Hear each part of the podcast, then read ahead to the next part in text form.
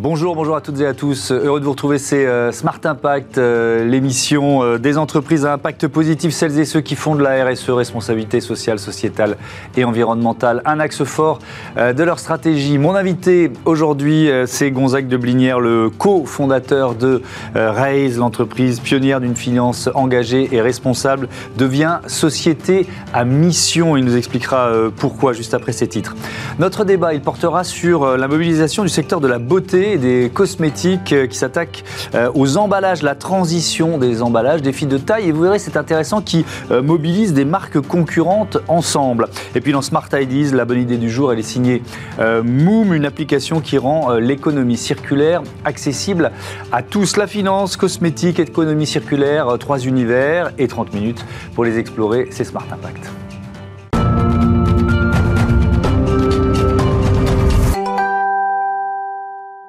Bonjour Gonzague de Blinière, bienvenue. Bonjour. Vous avez euh, fondé Raise avec euh, Clara Guémard en 2013. Euh, c'était quoi votre ambition de départ? L'ambition de départ, c'était de traduire un, cri du cœur et un cri de colère parce qu'on en avait un peu marre de voir opposer philanthropie et, capitalisme. On avait un peu marre de voir opposer impact, euh, euh, raison d'être et, entreprise. Mhm.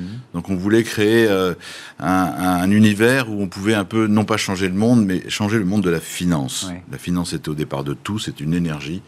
Et je pense que si la finance ne change pas, ça va être difficile de faire évoluer le capitalisme sur un capitalisme plus responsable. Est-ce qu'à l'époque, quand vous dites euh, finance responsable, on vous prend un peu pour des extraterrestres euh, ça commençait, ça, commençait, Mais quand à l'époque, on disait on va donner 50% de ce qu'on gagne pour une fondation euh, qui s'appelle Res Sherpa, qui est maintenant la plus grosse fondation privée pour l'entrepreneuriat, qui a 37 millions d'euros, on nous prenait un peu pour des, pour des bisounours. Mais maintenant, ça existe, ça tourne bien et ça mmh. devient vraiment un écosystème de marché. Et quel bilan vous en faites d'ailleurs de ce, de, ce fonds de dotation dédié aux, aux startups Res Sherpa? Écoutez, euh, quand on avait créé euh, Raise avec Clara Guéma, on s'était dit on va créer un fonds, il y aura 300 millions d'euros. En fait, on est à 1,5 milliard, on aura 2 milliards à la fin de l'année. Mhm. Pourquoi? Parce que la fondation, elle est au cœur de notre écosystème. Elle a accompagné près de 450 startups dans des programmes différents, avec des mhm. prêts d'honneur, de, euh, des prêts d'honneur gratuits à taux zéro et sans garantie, des prêts de 500 000 euros, des prêts de 100 000 euros, de la accompagnement, du tutorat, de la mise en relation. Et quand on voit ce, ce que fait notre argent que l'on gagne, puisqu'on le donne à cette fondation, on se sent utile. Et je pense que se, sentir, se, se, se sentir utile quand on est une, une société d'investissement, c'est quand même un peu différent mhm. que de vouloir gagner de l'argent pour gagner de l'argent. Ouais. Euh, le mois dernier, vous avez annoncé euh, une nouvelle étape pour, euh, pour Raise, dans le cadre de la loi Pacte, évidemment. Vous devenez entreprise à mission. Juste avant que l'interview démarre, vous m'avez dit mission. Voilà un mot qui, qui, qui, est important, presque qui fait un peu peur. Pourquoi? Alors, ça fait pas peur, mais ça rend responsable. Quand on a créé Raise il y a 8 ans avec Clara, c'était vraiment notre objectif on voulait avoir une mission. Et aujourd'hui, nous avons, nous sommes entreprise de mission. Nous avons un comité de mission qui est présidé par Jean-Dominique Sénard. On le remercie d'ailleurs. Mhm. Euh, on a une raison d'être forte. Ça fait deux ans qu'on travaille sur le sujet avec euh, le laboratoire des mines. Donc on l'a fait très sérieusement avec l'ensemble des collaborateurs. On est près de 80 quand même dans cette mission. Et donc aujourd'hui, on n'est pas une entreprise comme les autres, on a une vraie mission. Alors bien sûr, il faut qu'on rende à nos actionnaires euh, une rentabilité, mais mmh. aussi il faut qu'on aide, qu'on ait un bien commun, qu'on aide notre environnement, euh, que ce soit social, environnemental ou entrepreneurial. Mmh. On a une mission, on, est, on est des missionnaires. Ce, le, moment euh, où, où, ça devient, voilà, ça y est, c'est dans les statuts, c'est un moment émouvant? Ah oui, bah, enfin en tout cas pour Clara et moi, et je pense pour l'ensemble des collaborateurs, c'était émouvant. Ils étaient tous dans la salle, parce que tous les mardis, on a une réunion, mmh. et il y avait un silence, euh, un silence ému. Vous savez, euh, notre mission, c'est quatre engagements simples. Euh, partager, nous donnons 50% de ce que nous gagnons. La parité et la diversité, nous sommes à parité totale, c'est une force. Mesurer l'impact, mesurer l'impact, mesurer la performance financière et extra-financière, donc, donc l'impact de, de Raise, et puis rester innovant. On veut, on veut vraiment être en avance sur notre marché de la finance. Ce monde du, du, private equity est un monde qui prend énormément de place entre le côté et, l'immobilier, mhm. et on se veut responsable. Mhm. Euh, je, reprends votre raison d'être, développer un écosystème innovant euh, et généreux pour soutenir des entrepreneurs visionnaires et construire avec eux euh, une économie responsable et, et durable. soutenir des entrepreneurs visionnaires. Vous avez comme ça, là, spontanément, quelques exemples par parmi tous ceux que vous avez accompagnés depuis, depuis presque dix ans? La stratégie de Ray, c'est d'être toujours minoritaire. Donc on est entre les mains de l'entrepreneur. Donc mm. il nous faut le choisir et il faut que l'entrepreneur nous choisisse. Donc il est fondamental que cet entrepreneur ait la conscience même de notre raison d'être quand on est actionnaire chez eux. Mm. Un exemple, François Le Marchand, Antoine Le Marchand, mm. créateur de Nature et Découverte. Ce sont des entrepreneurs visionnaires. Dès le départ, ils avaient décidé d'affecter 10% de leurs résultats à une fondation pour leur, leur environnement. Euh, Babylou, Rodolphe Karl.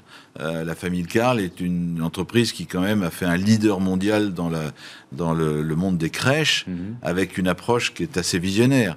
Euh, je dirais Castali, euh, que Thibault Lamarck, qui est un, qui est un, un, type joueur de rugby fantastique, qui a créé. Ça ne gâte rien. Voilà, ça ne gâte rien, surtout en ce moment, le match de samedi soir, mhm. et qui a créé une entreprise qui distribue de l'eau plutôt que d'avoir pour remplacer les bouteilles en plastique, distribue de l'eau. On en voit partout maintenant, mhm. pétillante, plate, froide distiller, filtrer.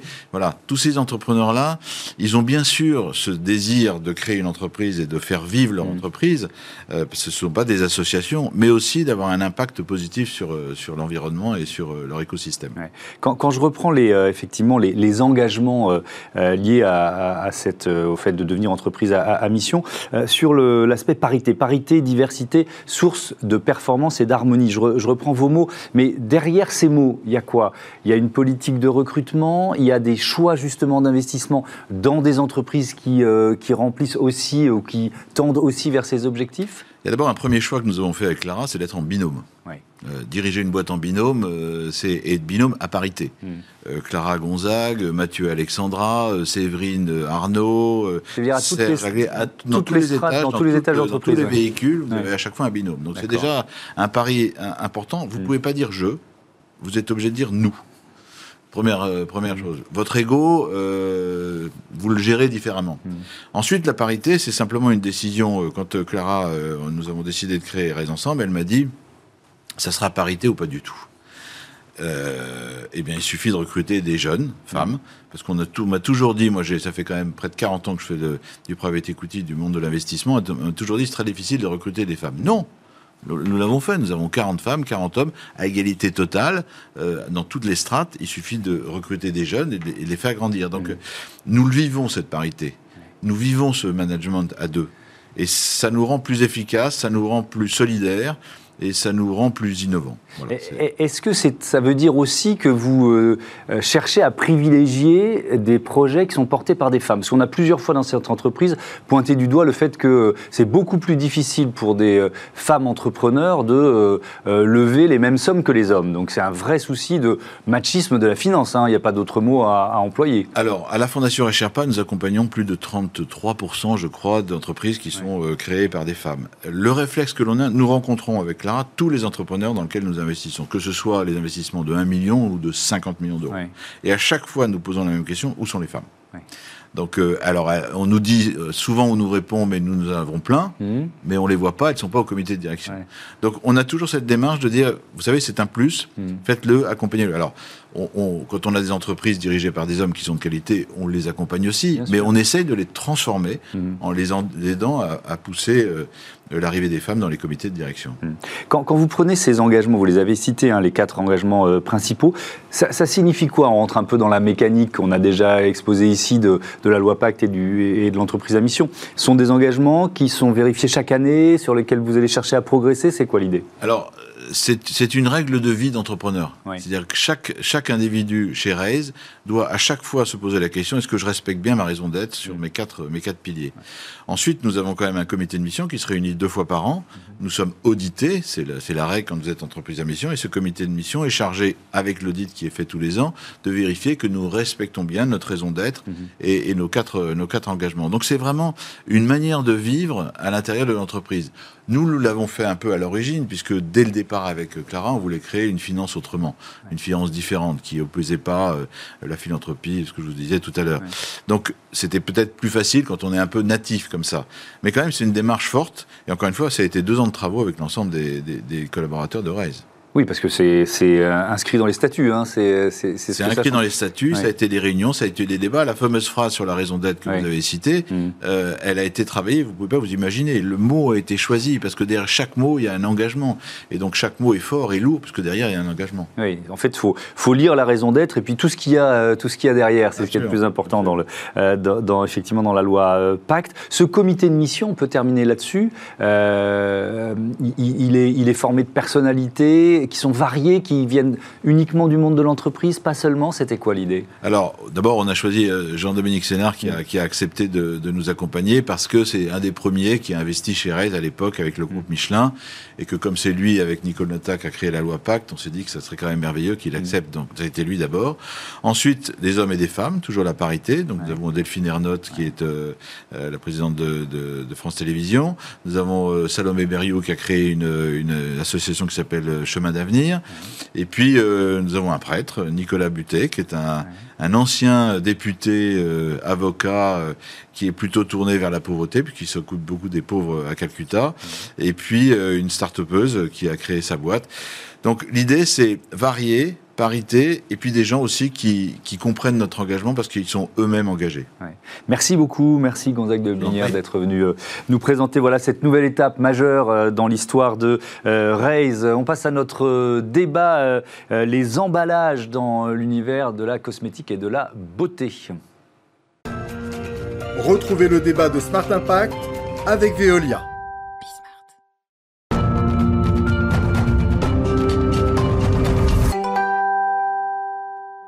Le débat de ce euh, Smart Impact avec euh, Olivia Garnier, bonjour. Vous êtes la directrice des affaires publiques et de la communication de la Fédération des entreprises de la beauté. Euh, j'accueille également Géraldine Poivert, bonjour. Bonjour. Présidente cofondatrice de Reset. C'est quoi En quelques mots, vous l'avez créé il y a trois ans, c'est ça? Oui, deux ans et demi. C'est une société de conseil opérationnel en transition environnementale et économique avec une obsession. Mais une obsession, c'est de passer à l'acte, d'arrêter les livres blancs la notation mhm. et de transformer la chimie, les industries parce qu'en fait, ça marche. Il y a une croissance verte. On n'a mm. on pas besoin de rester jusqu'à l'étape de contemplation et de se dire que tout est fini. On peut faire des hmm. milliers de choses. Oui, et ça suppose de fédérer, on va, on va en parler, euh, euh, des acteurs et parfois des concurrents. La Fédération des entreprises de beauté, ça existe depuis 125 ans, euh, c'est ça? Oui, c'est une des premières fédérations qui a été créée au moment de l'exposition universelle pour organiser le pavillon de la parfumerie française.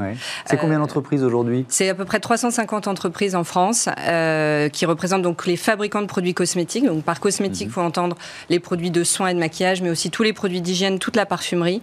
C'est un secteur, un des rares secteurs où la France est leader mondial. Euh, on est le troisième secteur exportateur de France et euh, ça marche plutôt plutôt bien. Mais aujourd'hui, on veut être au-delà d'être leader mondial, on veut être leader mondial de la cosmétique durable. Mhm. Euh, et c'est pour ça qu'on a mené euh, et qu'on mène plusieurs projets avec euh, le cabinet RISET pour nous aider dans cette transition écologique collective du mhm. secteur. Alors on va parler ensemble des emballages. 5% des emballages plastiques en France viennent du secteur de la beauté et, des cosmétiques, Olivia Garnier. Donc c'est un défi pour le secteur, mais, mais même, j'ai envie de dire, pour la société française euh, en général de, s'attaquer aux emballages. Absolument. Euh, on n'est pas les plus gros euh, pourvoyeurs en déchets, en déchets mhm. plastiques, hein, notamment par rapport à l'alimentaire, mais c'est pas une raison pour pas pour pas s'attaquer au problème, bien évidemment. Mhm.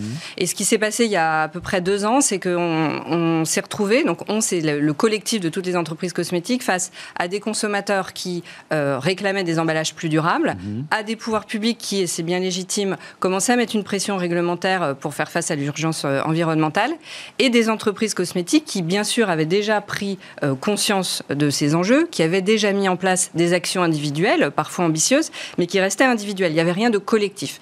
Et à un moment, et je pense que Géraldine sera d'accord, quand on veut faire bouger les choses, quand on veut vraiment avancer dans la transition écologique, à un moment, il faut passer à l'échelle. C'est à un moment, il faut passer à du collectif, à du mmh. massif. Sinon, ça reste du témoignage. Le témoignage, c'est bien, c'est important. Mais si on veut vraiment faire bouger les choses, il faut, il faut se mettre ensemble. Mmh. Donc, en tant que fédération, on a mis autour de la table des entreprises qui sont concurrents, hein, qui euh, tous les jours se disputent des parts de marché euh, de, manière, euh, de manière féroce et, et, qui font justement la compétitivité de la cosmétique française. Mais voilà, et on les a mis autour de la table et on leur a dit voilà, vous faites faites tous des choses, mais il y a un moment, euh, est-ce qu'on peut pas mutualiser, est-ce qu'on peut pas aller plus loin mhm. Et je dois dire que les grands, comme les petits et les moyens, ils ont tout de suite dit oui. En fait, ils ont tout de suite dit OK, il faut qu'on trouve une solution pour réduire notre empreinte plastique, l'empreinte plastique de nos emballages. Mhm.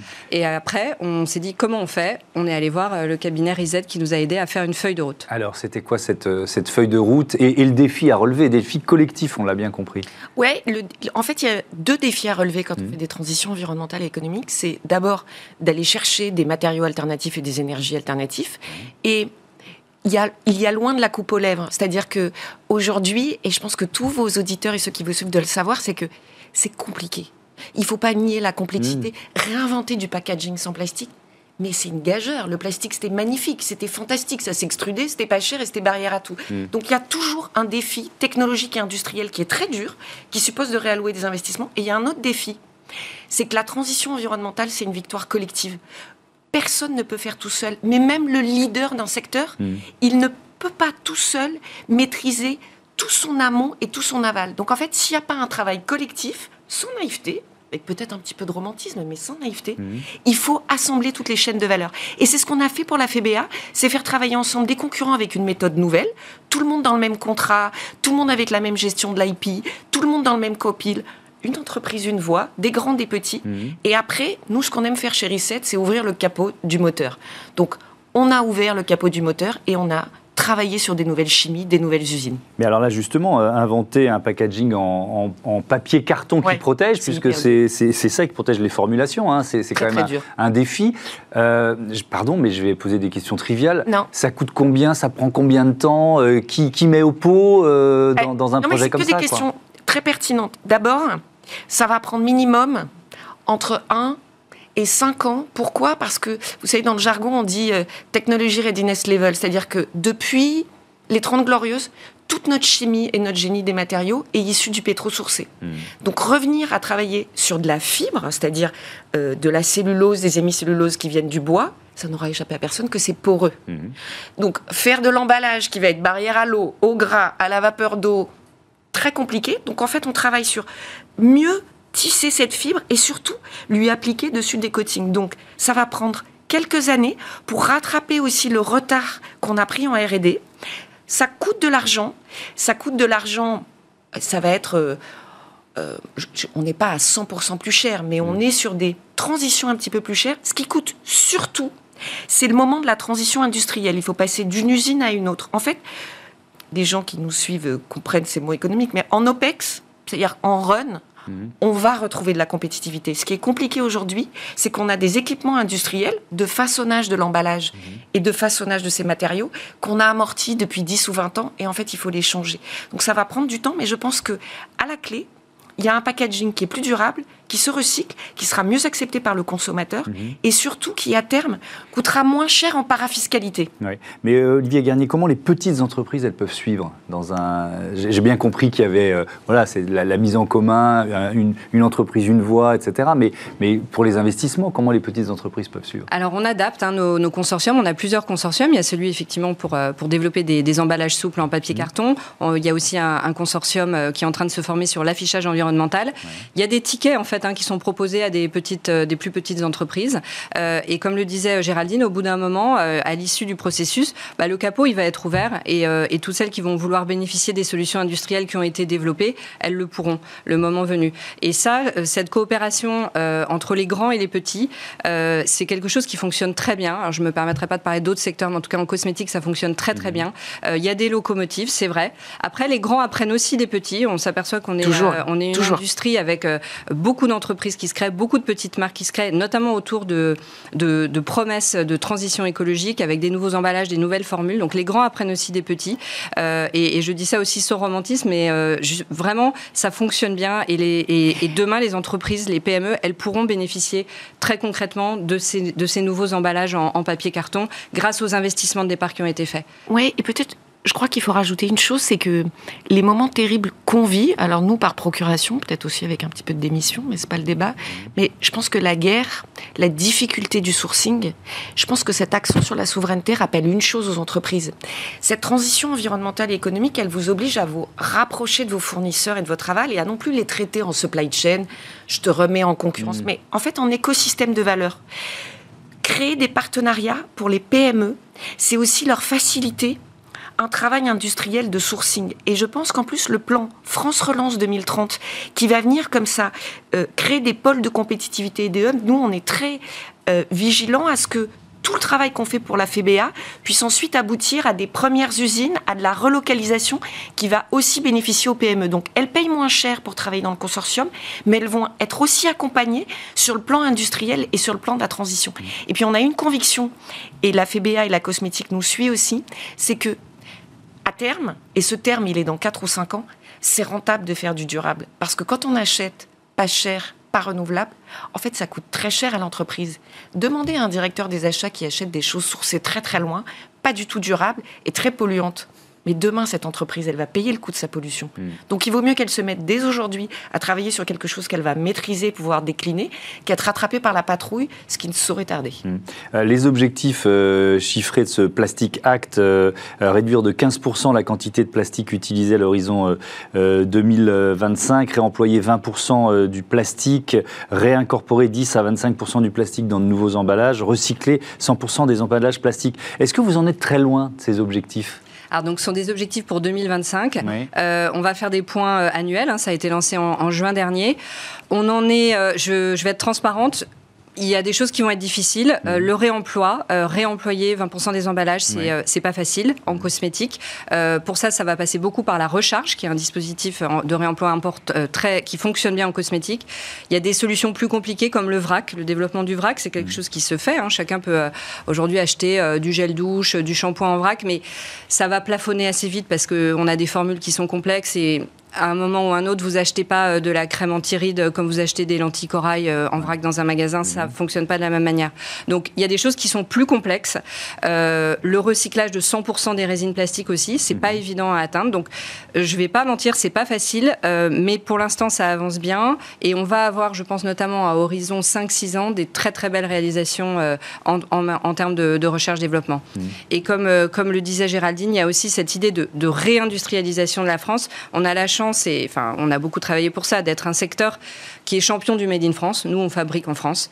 Maintenant, on peut aller plus loin en achetant davantage en France. Et toutes les solutions de demain, les solutions durables, euh, les, euh, les, flacons euh, recyclables, l'aluminium recyclé, les intrants, les ingrédients naturels, le verre recyclé pour nos flacons de parfum toutes ces solutions de demain, il faut qu'on les produise en France. Il ne faut pas qu'on aille les acheter, euh, les acheter ailleurs. Donc, euh, tout cet effort de réindustrialisation, de reconquête industrielle dans les achats, euh, c'est une de nos priorités. Est-ce que ça veut dire, parce que ça c'est un objectif national, et vous avez parlé de France Relance, est-ce que ça veut dire que dans ce projet, vous êtes aidé, par exemple par l'ADEME ou par des organismes de, de, de ce style? Pas à ce stade, mais l'idée, nous, on est en train de faire, nous chez Reset, on a une méthode euh, scolaire parce que pour ouvrir le capot du moteur, mhm. on commence toujours par des diagnostics. Où est-ce que les gens en sont avec l'usage de leurs ressources et de leur énergie Puis ensuite, on définit le besoin de la transition. Donc on requête, on qualifie, parce qu'en fait, l'innovation qu'on doit trouver, et Olivier l'a très bien dit, faire un nouvel emballage pour de la crème. La crème, ça se conserve deux ans minimum. Vous mettez vos petits doigts dedans, mhm. vous, ajoutez des agents pathogènes, donc mhm. ça doit être très résistant. Ça se transporte, ça se soude. Donc en fait, ça ne s'invente pas comme ça. Donc on va jusqu'à l'innovation. Ensuite, on fait des pilotes industriels. Ce qu'on va attendre et aller solliciter de la part de France Relance, c'est le moment où on va rentrer dans l'usinage. Hmm. C'est-à-dire que nous, on prend toute la partie amont de requêter, de comprendre, de designer l'innovation, d'aller la chercher, de faire toute la chimie. Et une fois que c'est prêt et qu'on est la pré-usine et où là, il y a besoin de CAPEX, là, c'est le moment où on va aller voir euh, France Relance. Je pense que ça s'alignera bien. Mais il ne faut pas... Dernier mot. Allez-y. Ouais, je pense qu'il ne faut pas sous-estimer. Moi, je suis toujours fascinée. La transition, moi, j'en ai fait mon métier et j'adore ça, mais c'est difficile. C'est comme monter l'Everest. Donc pour bien monter l'Everest, il faut un Sherpa, être bien équipé, faire des pauses et surtout avoir une trajectoire. En fait, on n'arrive pas au sommet tout de suite. Donc en fait, il faut se donner un cap d'amélioration continue, un, pour pas se désespérer, mhm. deux, pour en fait le faire. Sinon, c'est vertigineux parfois. Merci beaucoup à toutes les deux, c'était passionnant. On passe à euh, Smart Ideas, une start-up à l'honneur, comme tous les jours.